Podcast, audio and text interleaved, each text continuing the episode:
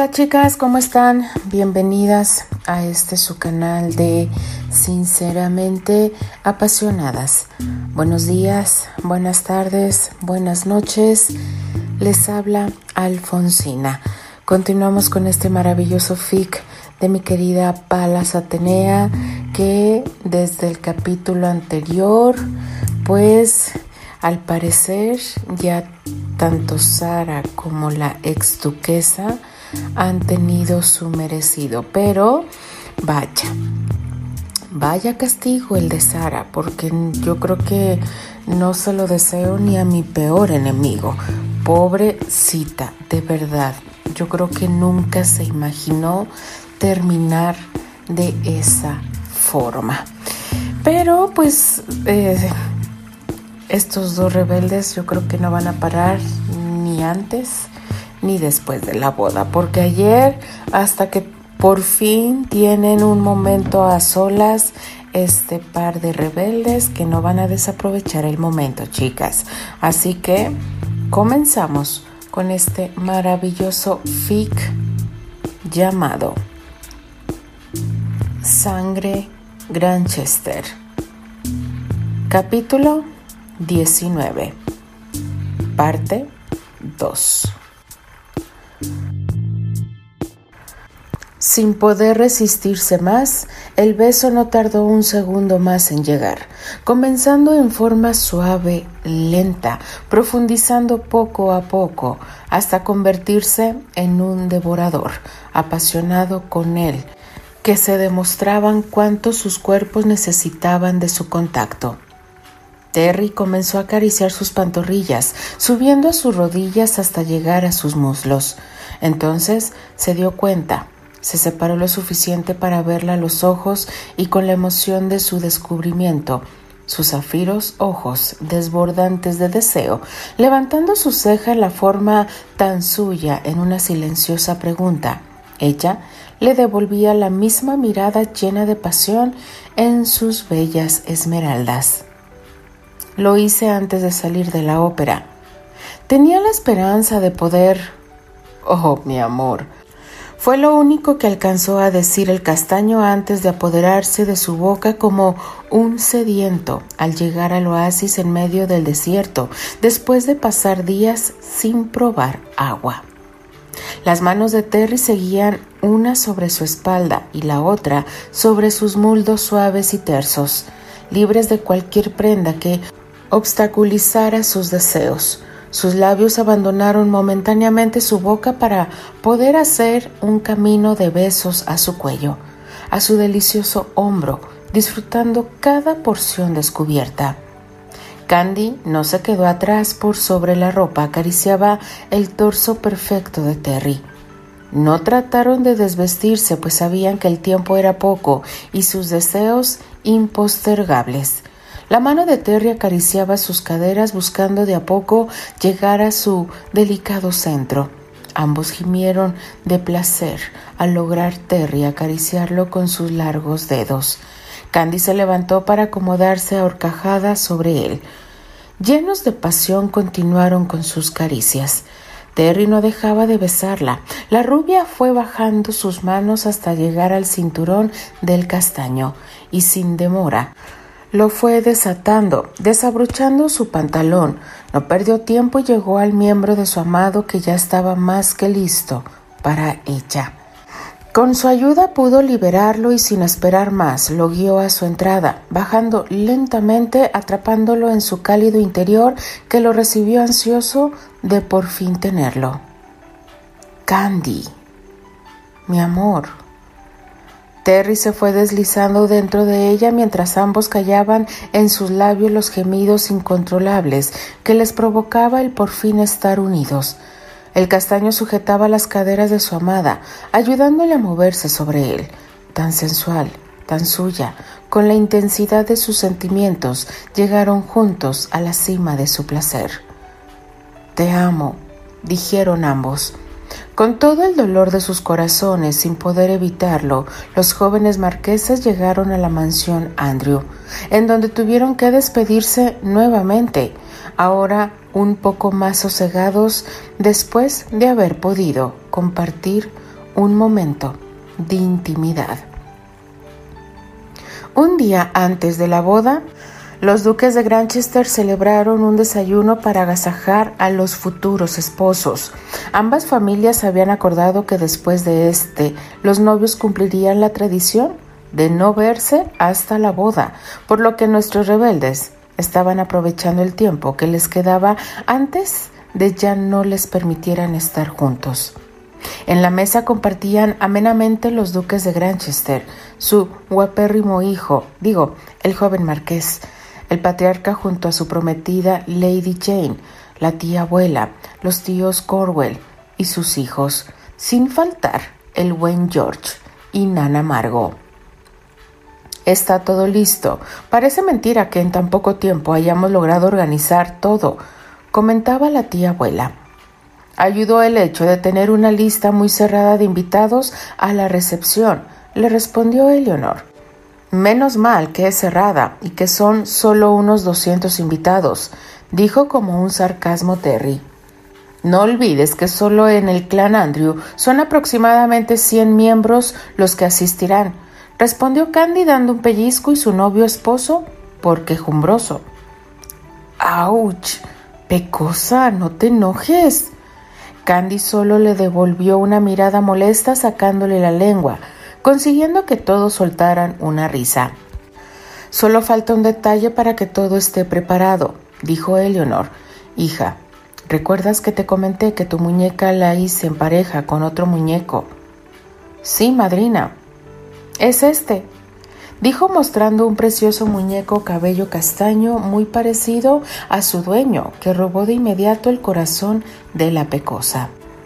Madre, dime, ¿era necesario mostrarlo a todos? dijo un Terry muy sonrojado ante las miradas risueñas de sus cuñados Corwell. Prometo que hay una razón, hijo. Al igual que la muñeca de Candy, este muñeco contiene un tesoro oculto Eleonor tomó el muñeco, le levantó su camisita de marinero y como hizo con la otra muñeca, no tardó en lograr abrir su pancita. De esta sacó una cajita mostrando su contenido a los presentes. ¡Oh cielos! Eli, es lo que creo que es. Sí, querido, son los anillos de boda de tus padres, los anillos de los Granchester. Cuando tu padre nos escuchó a Rosemary y a mí hablar acerca de los planes que hacíamos hacia nuestros hijos y lo seguras que estábamos de que Candy sería niña, nos dio los anillos para que fueran sus anillos de boda. Así que contaron con la ayuda de mi padre. Él también quería mucho a Rosemary, así que obviamente compartía nuestro sueño de que un día se casaran. Son muy hermosos, madrina, todos en el comedor estaban muy emocionados por lo que Eleonor estaba revelando, pero nada los preparó para el siguiente tesoro que ella sacaría del muñeco.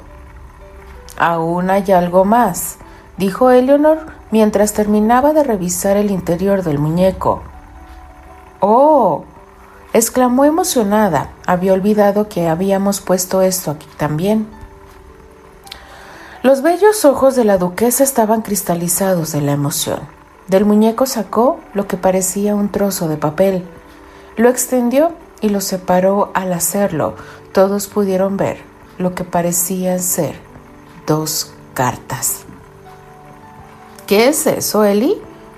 ¿Qué pasa, querida? dijo el duque mientras tomaba una mano de ella para reconfortarla. Estas son cartas de Rosemary y yo hicimos para nuestros hijos en caso de que no pudiéramos estar el día de su boda. Una carta de mi madre, dijo una muy emocionada Candy, quien ya tenía sus bellos ojos cristalizados. Pero no comprendo, Eleonor, preguntó Vincent. No sabría decir por qué lo hicimos. Cuando hicimos los preparativos yo me ofrecí a hacer los muñecos y guardar allí los anillos, pero justo una noche antes de despedirnos, a Rosemary se le ocurrió que deberíamos hacer las cartas, en caso de que alguna faltara, para que nuestros hijos sintieran nuestro amor, pese a no estar presentes, respondió ya con su voz cortada con el llanto de la bella duquesa. Oh, Eli, cálmate, querida, decía el duque mientras abrazaba a su esposa y le acariciaba sus rubios cabellos consolándola. Hija, esta es la carta de tu madre. Te pido que esperes a leerla hasta que te vayas a dormir. Su deseo es que la leyeras un día antes de la boda. Candy no podía ni hablar. Lo que sentía era algo tan grande que se le atravesaba por completo en el pecho y garganta. Con sus manos temblorosas tomó la carta, apretándola a su pecho, sin poder creer que podría leer las palabras de su madre había escrito especialmente para ella, por lo que solo pudo abrazar a su madrina. Todos en la mesa estaban conmovidos por la carta que recibía la rubia menor. No hubo quien pudiera contener las lágrimas. Nana Margo no tardó en abrazar a Candy, siendo la primera, pues el resto se acercó a hacer lo mismo, uno a uno, siendo uno de los más emotivos el de su padre. Candy prometió leer la carta hasta que se fuera a dormir, por lo que continuó con todas las actividades que le esperaban el resto del día. En la noche antes de dormir, dio las buenas noches a todos, pero les pidió le acompañaran a la habitación para que estuvieran con ella al momento en que al fin leyera la carta de su madre. Los Andrew no dudaron en acompañarla, muy agradecidos por permitirles acompañarla en un momento tan significativo para ella. Nana Margo también fue invitada a compartir con ella, uno a uno la fueron abrazando para darle fuerzas. Se sentó en la cama, recostándose en el pecho de su padre. Mientras tomaba la mano de Albert, comenzó a leer en silencio. Poco a poco sus bellas esmeraldas se inundaron y tuvo que detenerse en más de una ocasión, sonriendo y llorando al mismo tiempo, mientras era reconfortada por sus seres queridos. Cuando terminó, les dio la carta para que la pudieran leer ellos. Mi querida Candice, hija mía, lamento mucho que tengas que leer esta carta, porque eso significa que no estoy contigo para acompañarte en este momento tan importante de tu vida. Pero debes saber que, aunque no sepa cuál es la razón por la que no estoy contigo en persona, eso no significa que no te esté acompañando físicamente en este momento, pues mi corazón estará siempre contigo y con tu hermano, hija mía. Ustedes dos son mi mayor tesoro.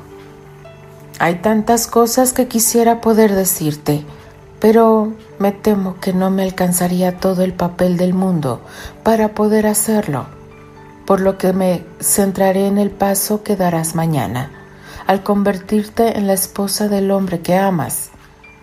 Tu padre y yo estamos esperando con muchas ansias el momento de tu llegada. Soñamos noche y día con ese instante en el que, al fin, podamos conocerte. Por ahora solo podemos imaginar cómo será tu rostro, qué color serán tus ojos y tu cabello. De eso sí puedes estar segura, hija mía. Te esperamos con mucho amor, porque no importa cuánto lo repitamos, necesito que lo sepas.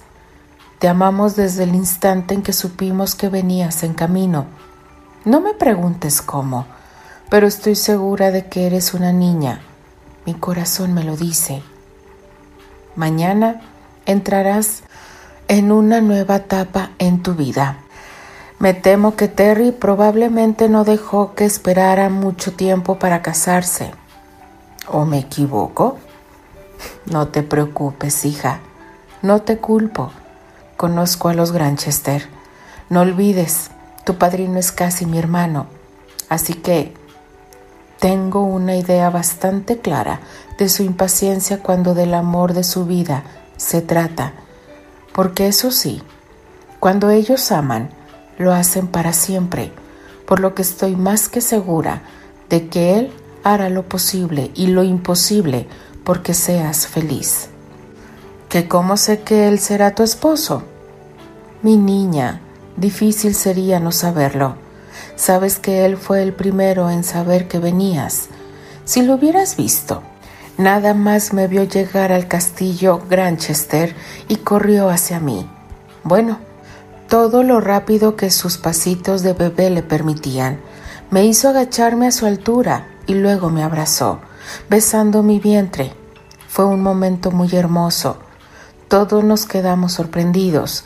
No tardamos en confirmar las sospechas y desde entonces solo diré que tanto él como Anthony no se separan de mi lado. Muchas veces hasta pelean el derecho de estar cerca de mi vientre.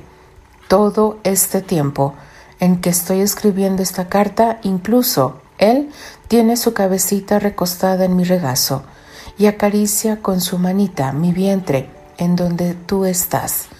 Así que no es para mí un secreto que él ya te ama. Tu hermano está también recostado del otro lado buscando tu cercanía. Así que será interesante ver cómo estos dos se disputarán tu cariño, pues ambos son bastante celosos. Así que espero que Anthony haya logrado hacer que Terry esperara un poco antes de casarse contigo. Eso o los hizo hacerlo más rápido por su sobreprotección. Te amo, hija mía. No lo olvides nunca. Siempre estaré contigo. No tengas miedo de esta nueva etapa que te espera. Recuerda que el amor no es suficiente que es necesario siempre tener una buena comunicación, confianza y respeto con tu esposo. Pero sobre todo, no dudes en pedir ayuda a tu familia que tanto te ama cuando haya algún problema. Sí, yo sé, seguro quieren resolver ustedes solo sus cosas, pero como tu madre te aconsejo que aunque lo hagan, siempre tengan en cuenta los consejos de quienes, además de amarlos, tienen mucha más experiencia que ustedes. No te pongas triste, hija mía, que mi corazón está contigo. Te amo. Sé siempre fiel a ti misma y disfruta del maravilloso regalo que es la vida. Con amor, tu madre. Rosemary. Continuará.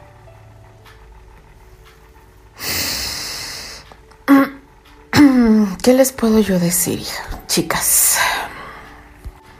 Estoy sin palabras. Totalmente.